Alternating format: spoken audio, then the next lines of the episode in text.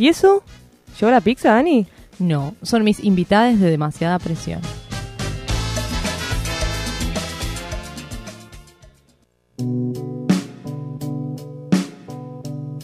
Y bueno, otra vez acá con una invitada especial de lujo. Hoy les vamos a presentar a Meli Leco, que es quechua, ceramista, música y dibujante. Bueno, que vino acompañada, después le vamos a contar con quién. Que nos vino a mostrar un poco de, de sus obras. Hola Meli. Hola, buenas tardes. Gracias Dani por el espacio. De nada. Ella es una amiga eh, de, de un, de un movimiento de mujeres en el cual yo milito. Así que nada, hoy la traje acá para compartir un lindo espacio. Que nos trajo sus cerámicas, ¿no? Sí, traje mis cerámicas y para que vean un poco también de mis dibujos. Contanos qué haces. Bueno, yo me dedico a la cerámica y la cerámica este, la vengo trabajando desde que soy pequeña, por decirlo. Porque mi recorrido comienza desde el Instituto Vocacional de Arte. Acá Jime fue a la mar. Sí. Al IVA. Al Al IVA. IVA, perdón. Mar, IVA. Ahí vi un poco de cerámica y después eh, continuó en la secundaria, en, en la escuela Fernando Fader, eh, Ah, que es técnico artística, que es una gran secundaria, la verdad. Eh, y bueno, ahí por suerte me tocó una profesora que, mm, que, que pudo guiarme y, y pudo también, claro, como este poder eh, eh, contestar por ahí mis preguntas o, o guiarme en un momento de donde tenía mucha duda con, con respecto a lo que me quería dedicar. época difícil, la Sí. vocación. Oh, yo todavía sigo ahí. Bueno, pero ¿cómo, ¿cómo uno le nace la vocación de la cerámica? Primero que hay pocos colegios que te incitan a, Claro, a es probarte que- en esto. Es que uno no lo piensa, No. directamente lo siente. Cuando se encuentra con, con algún arte, en mi caso con la cerámica, eh, yo no lo, no lo pensé. Cuando lo empecé a trabajar, fui sintiéndolo y dije, "Mm, realmente me quiero dedicar a esto. Entonces me visualizaba haciendo más cerámica, pero siempre están los miedos y los prejuicios de, no, vas a morirte de hambre, vas a terminar bajo la autopista o Claro. Acá Eh, Jime sabe de, de y- prejuicios. Y en mi caso, bueno, mis padres que vinieron desde Bolivia acá para progresar, ¿no? Como nos, nos meten en la cabeza y no es la idea. Eh, el camino que a uno lo este, le imponen, ¿no? Claro. La sociedad en sí. ¿Cómo, ¿Cómo es el proceso esto de, de- de la cerámica, de trabajarla? de Es difícil, ¿no? Y- yo la única imagen que tengo es la película de Ghost, en la que es muy Sexual. muy sexual. Qué raro, claro. Dani. Bueno, perdón. Todo el mundo tiene, siempre que empiezas, le decís cerámica y tiene esa imagen Claro. de la película. No, eh, el proceso de la cerámica es bastante intenso. eh, tiene, puedes tener una amplia, amplias técnicas sobre la cerámica, eh, infinitas. Porque mm, yo donde terminé de aprender cerámica, que es donde la profesora de, del secundario que me dijo, bueno, ¿te gusta la cerámica? Eh, tendrías que ir a esta escuela y me fui a Hay, la escuela. hay escuelas... eh, Sí, hay escuela. Está la escuela de cerámica número uno que queda acá en Bulnes y Rivadavia. Por Bulnes Almagro. 45, sí, en Almagro, que de hecho ahora corre peligro porque lo quieren Ah. mudar. Este, es un terciario. sí, es Ah, un terciario, entonces tiene... Está ahí Ah, en, en sí. el filo, como todos los terciarios. ¿Era profesorado? Eh, Oh, no. Antes era profesorado. Claro, sí, después le Y sacaron después eso. le sacaron el profesorado y quedó solamente la tecnicatura y los auxiliares. Y Bueno, y yo aprendí ahí, este, el resto de la cerámica la aprendí ahí, en esa escuela.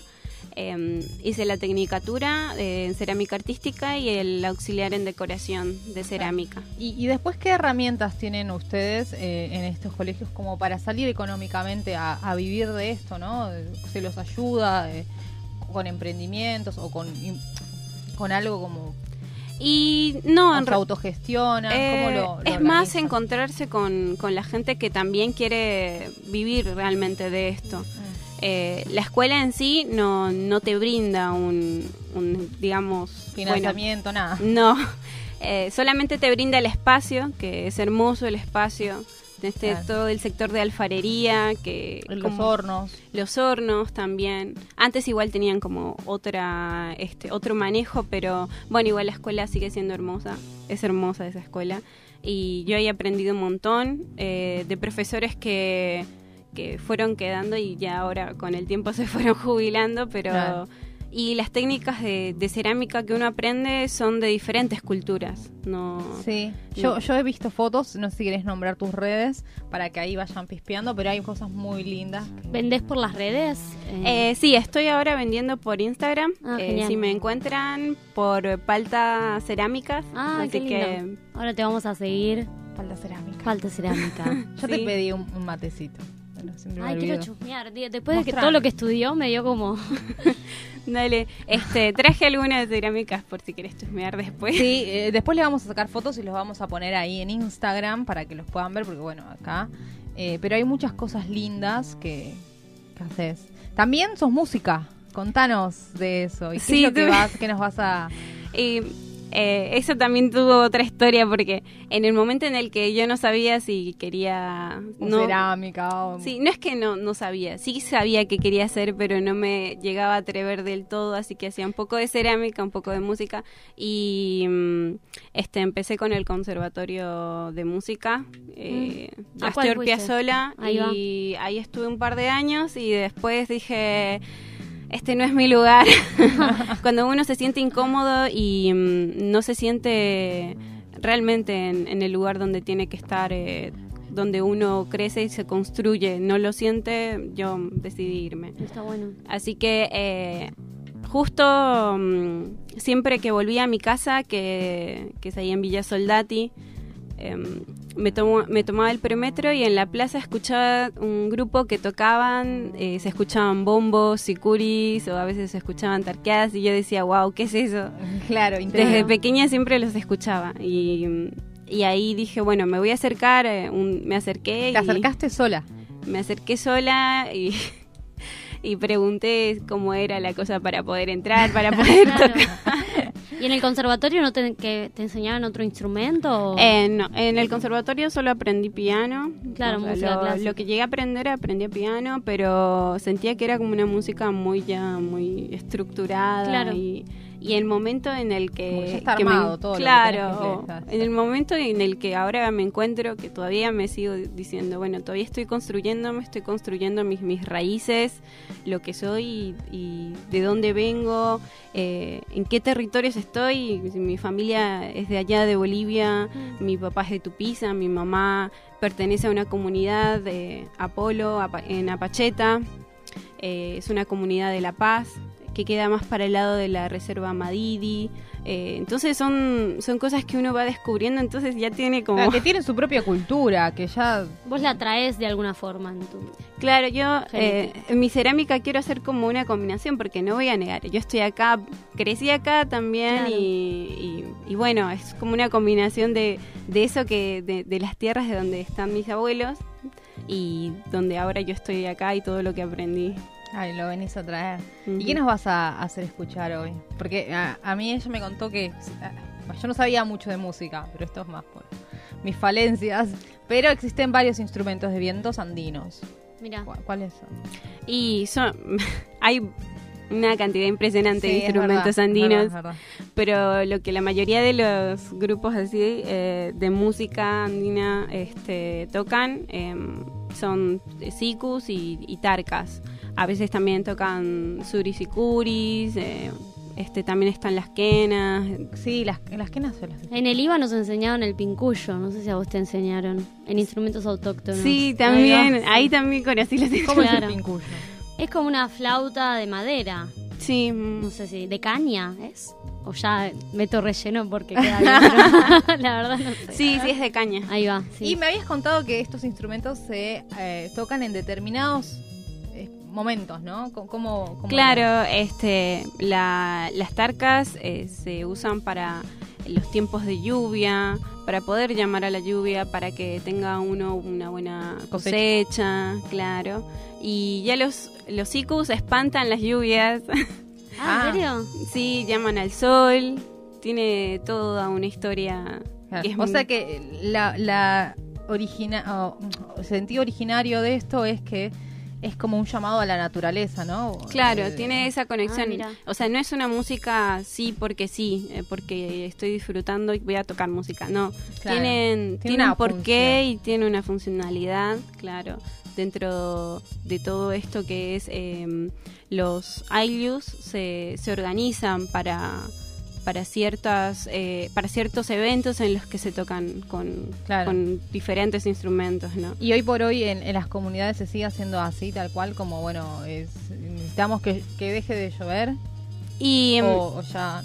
Eh, hay comunidades que sí siguen tocando, hay otras que, bueno, han sido como mm, con el tema de la colonización. Sí, Eh, Mucha gente de las comunidades se van al pueblo primero y después del pueblo terminan en la ciudad y de la ciudad se terminan yendo a otro país. Y el y así ejemplo, termina, claro, el ejemplo claro de, de lo que le sucedió a mi mamá, claro.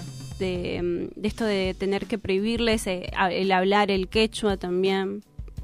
Em, Claro, que si no, no tenés el acceso a, a lo que es la civilización, por así decirlo. Claro, y lo que te hace es mm, sentir que es como un privilegio, que, que eso es lo más deseado, que eso está bien y que es lo que está mal. Y nuestra cultura supuestamente está mal para la gente de la ciudad y todo eso. Pero por suerte ahora ya se está desestructurando, están apareciendo... Hay procesos de reivindicación que están Sí, saliendo. ahora están- como muy fuertes ahora en, en varias partes. Sí, Pero bueno, que todavía tienen eh, esto de las luchas, de, de- de seguir luchando por el reconocimiento. Nunca va a parar, pero bueno. no, pero bueno. Pero igual nos puedes, eh, podemos estar nosotras acá luchando y escuchando música, al menos, como si- resistiendo, ¿no? ¿Qué nos vas a, a tocar? Eh, Beli vino con un invita con un compañero, Joaquín Vázquez, que la va a acompañar. ¿Por qué te va a acompañar?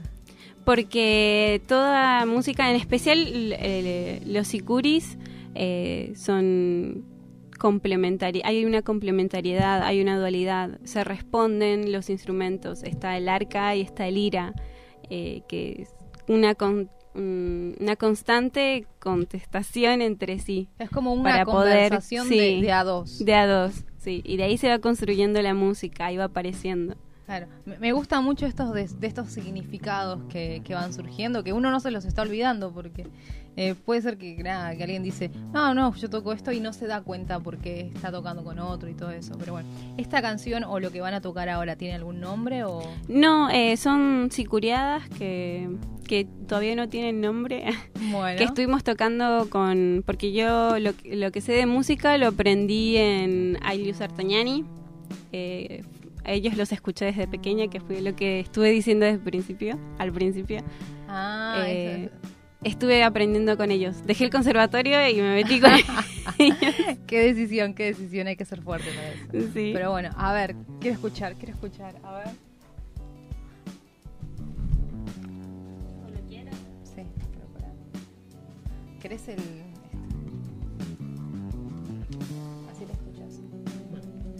Ahí se están preparando, perdón, es que estaba, estábamos armando todo y hay que poner sonidos.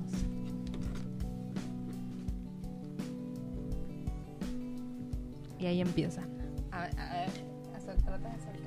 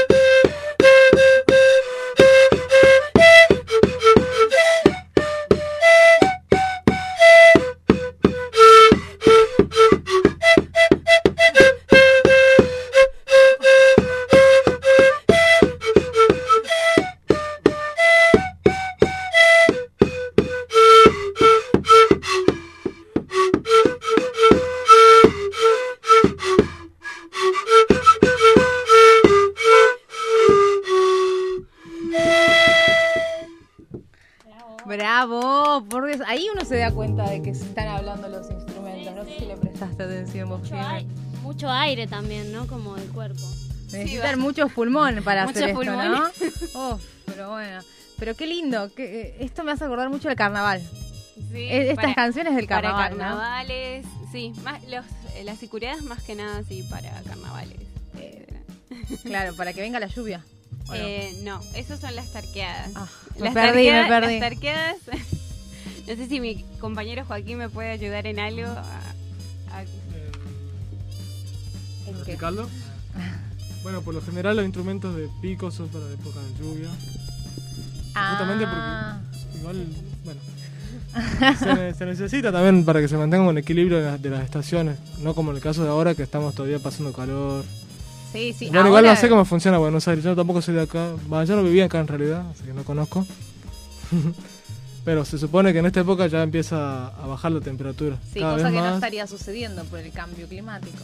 Claro, si se dar, bueno, es otra estación donde hay otras necesidades en realidad, otros Claro, procesos que se tienen que dar, entonces se tocan estos instrumentos para para que haya un equilibrio más que nada en las estaciones. Eh, ah, querías comentarles a todos, a todos los oyentes, que esta- este espacio lo, lo auspicia nuestra amiga, nuestros amigos de Vendetta. Ahí le mandamos un saludo a Yami, Yamila Córdoba. Y nada, vamos cerrando. Eh, esto fue una entrevista de Rompiendo el Molde, por ahí sí decirlo, con Melisa Leco y Joaquín Vázquez. Muchas gracias. No, muchas gracias. Entonces, Y vamos. Ah, pará, nos pasas las redes, me había olvidado. Ah, sí. Bueno, eh, yo tengo dos cuentas de Instagram. Una es mía personal, que es Manzanilla en los Montes. Y la otra es Palta Cerámicas. Ah, bueno, no, bueno, nos vamos con un tema más, ¿les parece? Bueno. Bueno, dale. Ahí va. Ese. ¿Con introducción o sin introducción? Bueno. Así nomás. Bueno, así nomás como quiera.